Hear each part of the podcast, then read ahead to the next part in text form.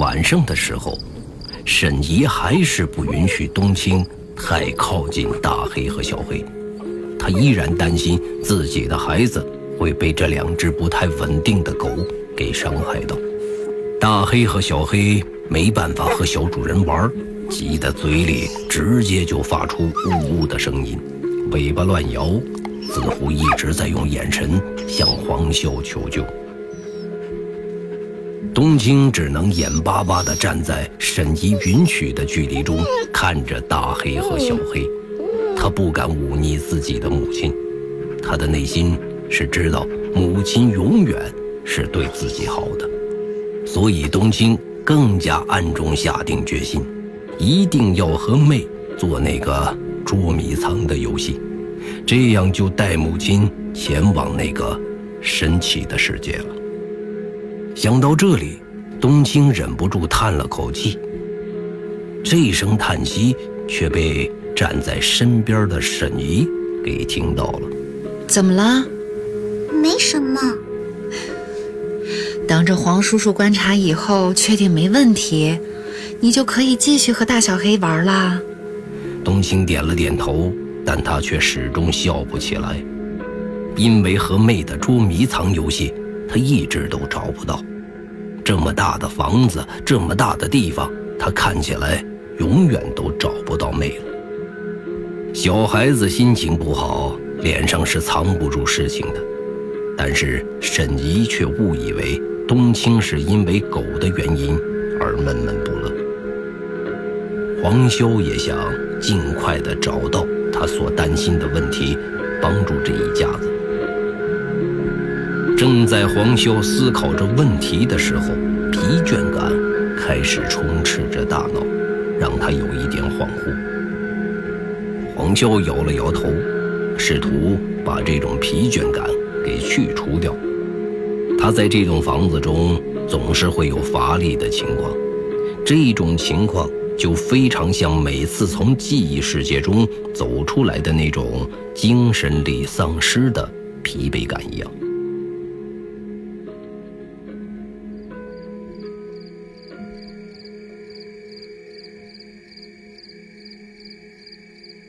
夜晚，黄修独自坐在这栋房子的一楼大厅中。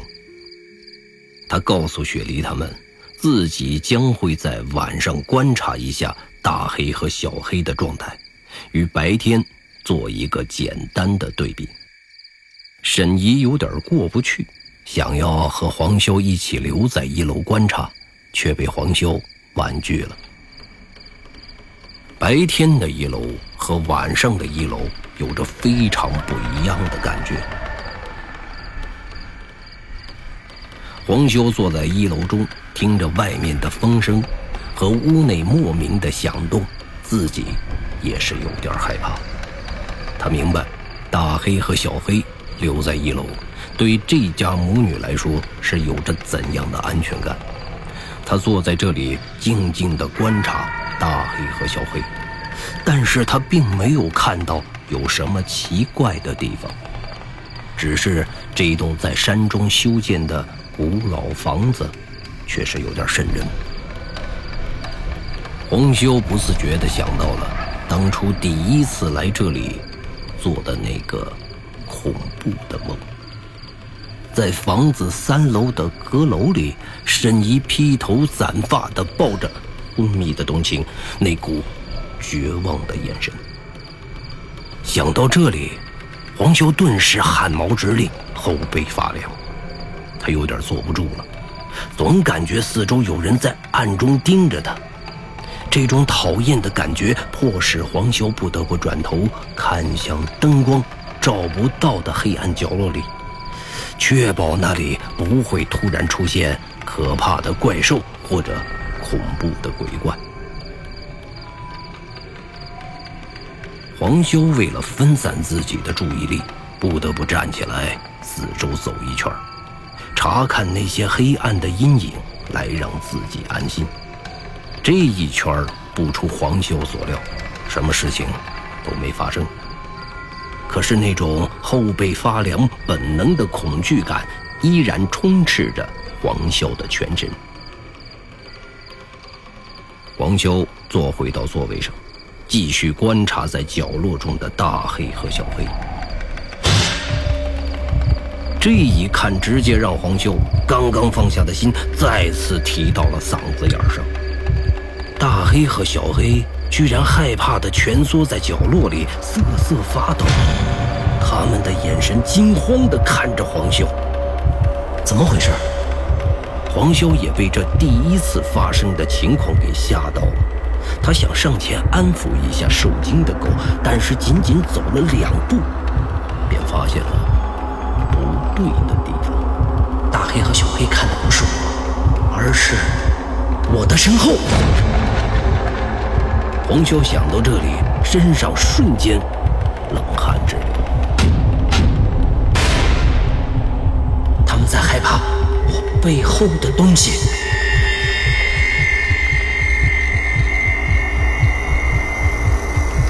黄潇有点喉咙发紧，他似乎。听到了身后有嘶嘶嘶的声音，这个声音他很熟悉，这是在小宝的记忆世界中的那头巨蛇所发出的声音。此刻的黄潇已经被恐惧侵占了全身，他想转身，但是浑身上下却不听使唤。这不可能！红秀尝试着愤怒，他要用愤怒来战胜恐惧。红秀在愤怒加恐惧的奇妙情感混合下，开始慢慢的转身。他幻想了一切的恐怖景象，但是在他转身的那一刻，看到的东西依然把他吓了一跳，直接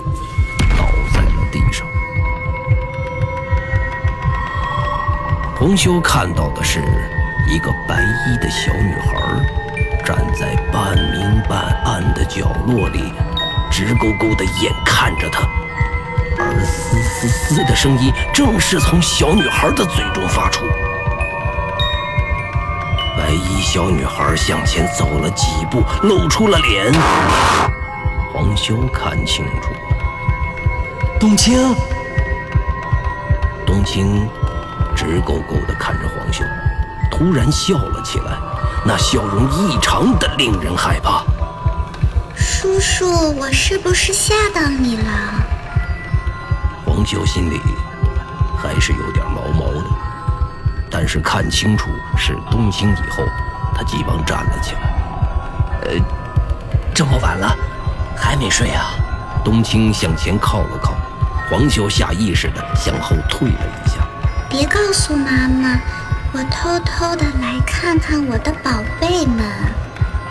看着角落中瑟瑟发抖的大黑和小黑，在这样的情况之下，黄潇也是多少有点害怕的。他第一时间想到的词语，居然是附身。你你快上楼睡觉吧，我不会告诉你妈妈的。黄潇试图用平和的语气告诉冬青。冬青歪着头看着黄潇，突然对黄潇伸出手，拉钩上吊。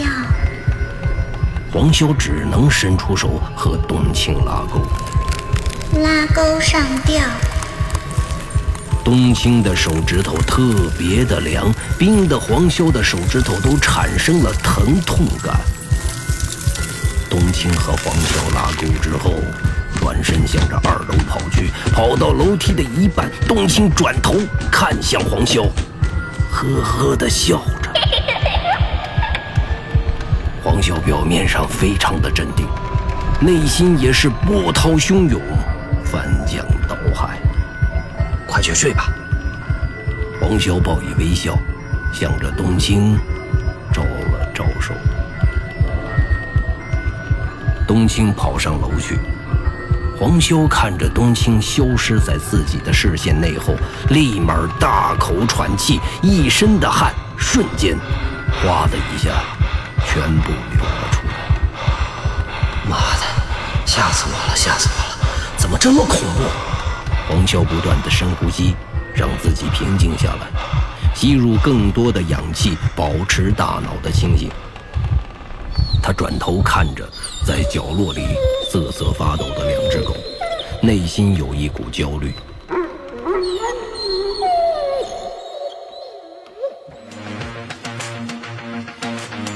原界一。记忆之谈，作者刘昌新，播讲冯维鹏。本作品由刘昌新编剧工作室出品。您现在收听的是第三季第六集。冬青悄声无息的、小心翼翼的推开了自己房间的门。他的床上有一个被包裹起来的东西，冬青也被眼前的这个包裹起来的东西吓了一跳。不要怕，我是妹。冬青听到是妹，赶紧把门关上。对不起，我没有找到你，我失败了。傻孩子，游戏还没有开始呢。冬青并不害怕妹，走到妹的旁边，坐了下来。可是我一定要找到你，才能去到那个神奇世界吗？这是游戏规则，我们都没有办法改变。凡事都需要一个过程，我们永远不会珍惜。不劳而获的成果的。况且，我也会给你留下很多线索。我相信你，最终一定会找到我的。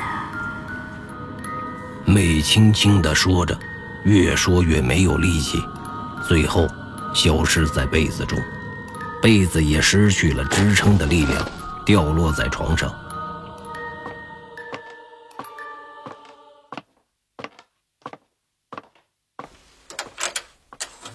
黄潇回到雪梨给他安排的房间中，他已经感觉到这里有一丝怪异了。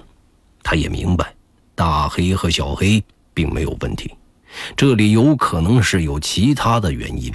但是现在的他并没有办法和想法，会对一个只有七岁的小姑娘产生任何的怀疑。黄修坐在书桌前，他丝毫没有头绪。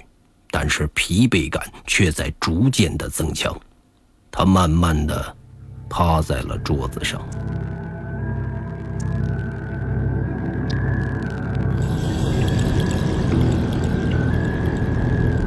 在黄秀身后的床上，被子慢慢的隆起，卷成了人的形状，仿佛里面裹着一个人一样。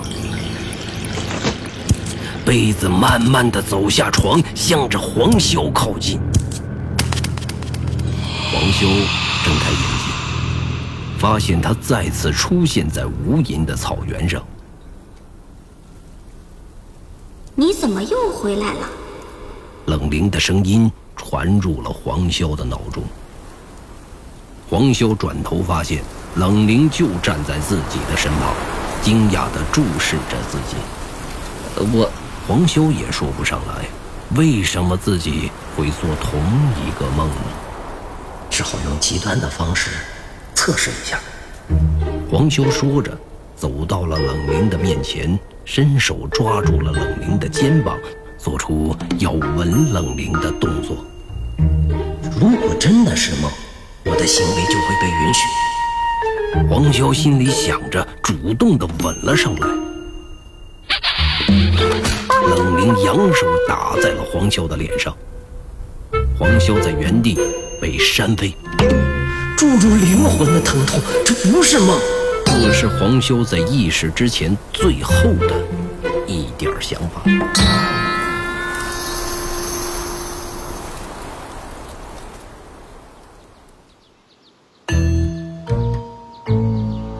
黄潇再次回到了现实世界中，他突然惊醒。发现天已经亮了，而自己的侧脸也明显的肿了。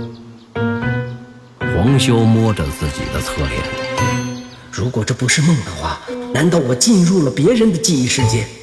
也就是说，冷凝是真的。想到这里，黄修顿时非常的高兴。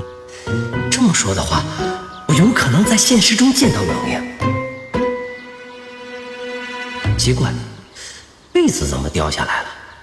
黄修一转身，发现地上有一滩被子。他抬头，看到被子落在距离床很远的地方。可能是雪梨看到我趴在书桌上睡觉，给我盖上的吧。黄修把被子放在床上叠好，他走出房间，准备去看一下大黑和小黑。黄修走出卧室，正好碰见了通宵学习、头发乱七八糟的雪梨，也准备出门。两人打了一个照面，把雪梨吓得尖叫。他早已忘记家中还有一个男人的存在。沈一听到女儿的尖叫，赶紧从卧室中跑出来。他看到女儿和黄修站在一起。发生什么事了？没事儿。沈一以一股不可相信的眼神看着两个人，雪梨却突然想到自己蓬头垢面的样子，赶紧捂着脸躲进了卧室。沈一也是发现自己穿着睡衣出来，赶紧转身回到自己的卧室，一边走一边嫌弃着雪梨：“大清早的乱叫，疯丫头，以后不准晚上不睡觉了。”黄修只能一个人站在走廊上，凌乱着，一切他都没有任何的心理准备。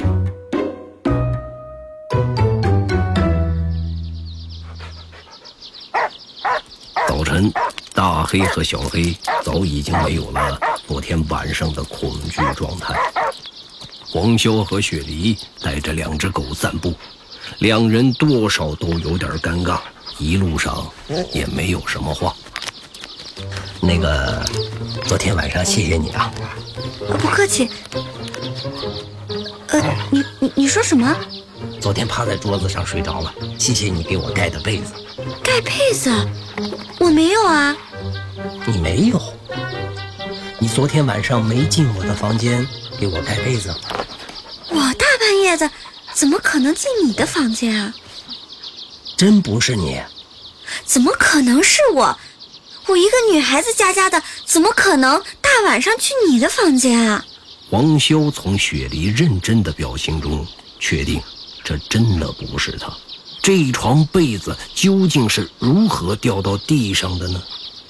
本来这是一件很小的事情，但是放在这么一个恐怖的情境内，就会被无限的放大。即使能够自由穿梭于记忆世界的黄潇，也会在现实世界中对那些匪夷所思的东西感觉到本能的恐惧。呃啊，不好意思，我记错了。黄潇不想让雪梨被自己的胡乱猜测吓到，但是黄潇这样莫名其妙的反复，却让雪梨产生了好奇。他究竟在想什么？你不会是个变态吧？啊！雪梨赶紧闭嘴，拍了拍自己的脑袋。不能熬夜了，熬夜会让你的状态非常不好，哎，容易胡思乱想。回去补觉，回去补觉。嗯。雪梨就这样拍着自己的脑袋，转身向房子的方向走去，企图蒙混过关。黄晓刚想追问，为什么叫自己是变态？他一抬头，看到了那栋房子之上乌云密布，第三层的阁楼窗户上，隐隐的有一个人形。让大黑和小黑害怕的。不是人或者什么动物，可能就是这座房子本身。阁楼窗户上的人形似乎在对着黄潇招手。黄潇看清楚后，顿时产生了一种眩晕感。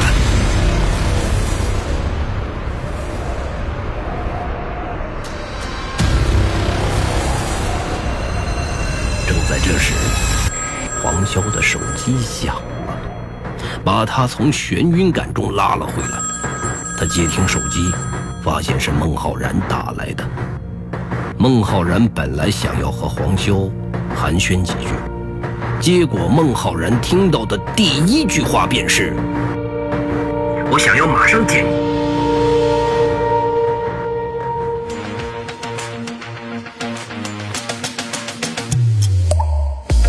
袁解一，记忆之谈，下集更精彩，期待您的继续收听。